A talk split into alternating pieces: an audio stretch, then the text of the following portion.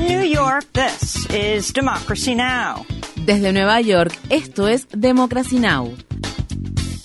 Democracy Now! es un noticiero internacional de radio y televisión que se transmite desde Estados Unidos a través de Internet en democracynow.org.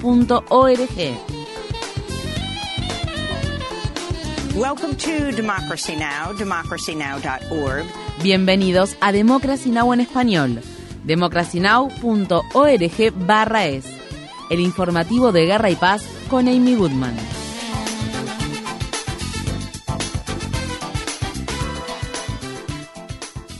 Según se informa, el líder del grupo Wagner, una organización paramilitar de mercenarios rusos, llegó a Bielorrusia para vivir en el exilio. En la mañana del martes, el Kremlin dijo que había retirado los cargos penales contra el líder del grupo Wagner, Yevgeny Prigozhin, luego de que éste encabezara una rebelión armada en la que sus columnas militares alcanzaron a posicionarse a unos 190 kilómetros de Moscú, lo que impuso un desafío significativo para el gobierno de Vladimir Putin. El lunes, Prigozhin hizo sus primeras declaraciones públicas desde que frenó la rebelión el sábado y dijo que sus Fuerzas Armadas respondieron a un ataque de las Fuerzas Armadas rusas que se cobró la vida de decenas de combatientes del grupo Wagner. Pese a que no dimos muestra de agresión, nos atacaron con misiles y luego con helicópteros. Unos 30 combatientes de Wagner murieron. Este incidente sirvió como detonante y obligó al Consejo de Comandantes de Wagner a decidir que debíamos iniciar la marcha de inmediato. En Moscú, el presidente Vladimir Putin se dirigió en la mañana del martes a los soldados rusos afuera de las instalaciones del Kremlin y los elogió por defender la capital del país, lo que, según dijo, esencialmente evitó una guerra civil. Putin hizo estas declaraciones luego de haber pronunciado un breve discurso televisado el lunes por la noche en el que, si bien condenó las acciones de los líderes del grupo Wagner como traición, les ofreció a los combatientes de la organización paramilitar un medio para evitar el proceso judicial. Agradezco a aquellos soldados y comandantes del grupo Wagner que tomaron la única decisión correcta. Se negaron a participar de un fratricidio y se detuvieron en la última línea. Hoy tienen la oportunidad de firmar un contrato con el Ministerio de Defensa u otras agencias encargadas del orden público para seguir sirviendo a Rusia o regresar con su familia y amigos. El que quiera puede ir a Bielorrusia. la promesa que hice será cumplida. Кто хочет, сможет уйти в Белоруссию.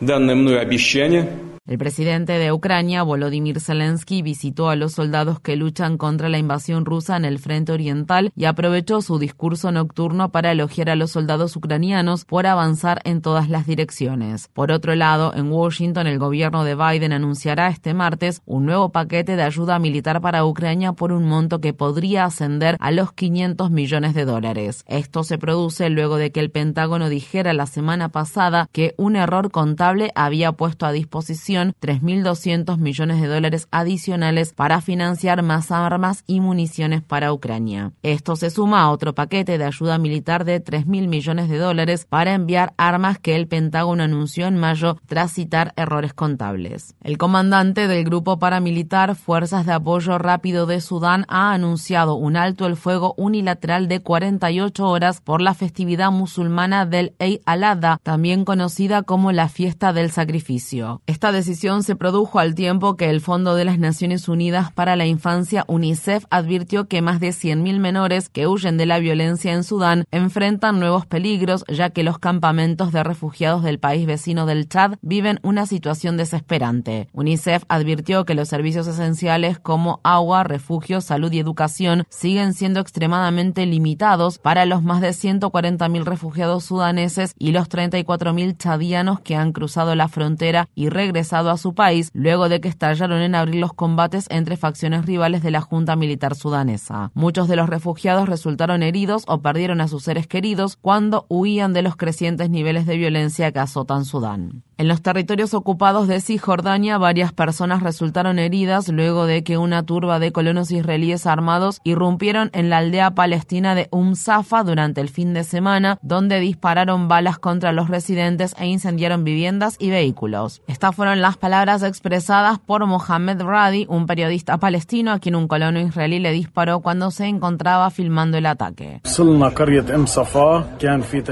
Llegamos a Um Safa Había decenas de colonos, dispararon contra el pueblo. En el momento en que uno de los colonos nos vio filmando, disparó en nuestra dirección. Dos de las balas entraron en la cámara, por lo que la cámara explotó. Gracias a Dios estamos bien.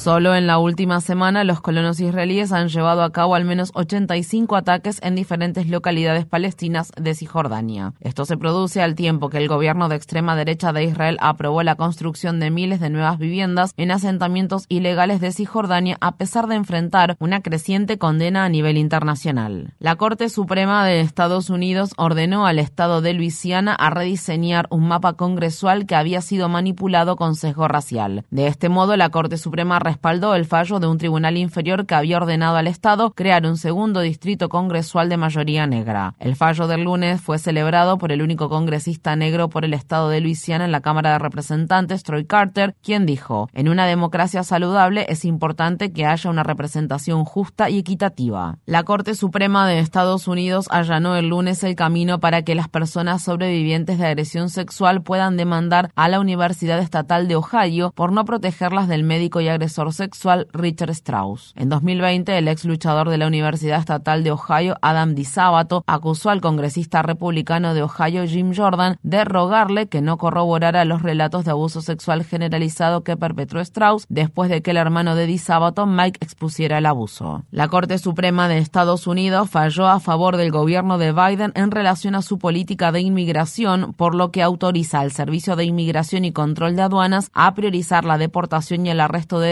determinadas personas. Esta semana la Corte Suprema emitirá fallos en relación a otros cuatro casos importantes. Uno busca prohibir el uso del factor de la raza en las políticas de admisión de las universidades. Otro caso pide a la Corte Suprema que adopte la teoría de la legislatura estatal independiente, una lectura radical de la Constitución que afirma que los legisladores estatales tienen amplia autoridad para revocar las decisiones de los tribunales, los gobernadores y las constituciones estatales. Un tercer caso argumenta que las empresas tienen derecho a discriminar a las personas LGBTQIA si citan objeciones religiosas. Asimismo, los jueces de la Corte Suprema decidirán si el gobierno de Biden puede proceder con un plan para eliminar hasta 20 mil dólares de la deuda de préstamos estudiantiles federales para muchos prestatarios. Una grabación de audio recientemente publicada revela que el expresidente Donald Trump mostró hace dos años un documento clasificado del Pentágono a un editor, un escritor y dos de sus empleados durante una reunión que se llevó a cabo en su club de golf de la localidad de Benminster estado de Nueva Jersey. En la grabación se escucha a Trump revolviendo papeles mientras describe un documento ultra secreto del Pentágono que revela un plan del presidente del Estado Mayor Conjunto de las Fuerzas Armadas, el general Mark Milley, para atacar a Irán.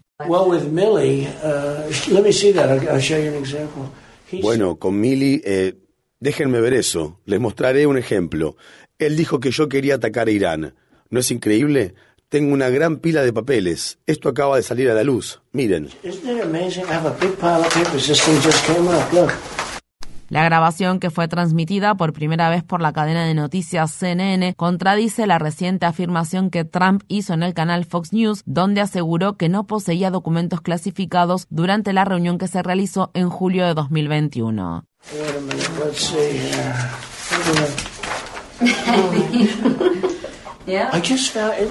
Esperen un minuto. Veamos aquí. Acabo de encontrar. ¿No es asombroso? Esto me da absolutamente la razón, ya saben. Aunque esta información es altamente confidencial, secreta, esta es información secreta. Trump enfrenta 31 cargos de violación de la ley de espionaje por la retención deliberada de registros clasificados. Asimismo, Trump también enfrenta cargos de obstrucción de la justicia y declaraciones falsas en un juicio federal en Miami que está programado para el 14 de agosto. Visite democracynow.org es para obtener más información sobre este tema. En el estado de Pensilvania, un tribunal federal de la ciudad de Pittsburgh comenzó la fase de sentencia del juicio contra el hombre que en 2018 mató a disparos a 11 feligreses judíos en la sinagoga Árbol de la Vida. La semana pasada, un jurado federal declaró al atacante culpable de los 63 cargos federales de los que estaba acusado. Por su parte, los jurados ahora decidirán si debe ser condenado a la pena de muerte, para lo cual sería enviado a una prisión federal en Indiana. Joe Biden hizo campaña a favor de abolir la pena de muerte a nivel federal durante su campaña presidencial de 2020 y el Departamento de Justicia estableció una moratoria sobre las ejecuciones federales. Sin embargo, el gobierno ha seguido exigiendo la condena a la pena de muerte en algunos casos. En el estado de Colorado, el hombre que mató a cinco personas e hirió a más de una docena en un club nocturno LGBTQIA el pasado mes de noviembre fue condenado a más de 2.000 años de prisión. La sentencia del lunes se produjo después de que el atacante se declarara culpable de cinco cargos de asesinato en primer grado y 46 cargos de intento de asesinato en el club nocturno Club Q. En el condado de Broward, en el estado de Florida, han comenzado las deliberaciones del jurado en un caso penal contra Scott Peterson, un ex oficial de policía acusado de negligencia infantil y otros cargos por no confrontar al atacante que en el día de San Valentín de 2018 mató a 17 personas e hirió a otras 17 en la escuela secundaria Marjorie Stoneman Douglas. Se cree que esta es la primera vez que un oficial de policía de Estados Unidos enfrenta cargos penales por inacción en un tiroteo de una escuela. Estas fueron las palabras expresadas por la fiscal Kristen Gómez cuando habló el lunes durante su alegato final.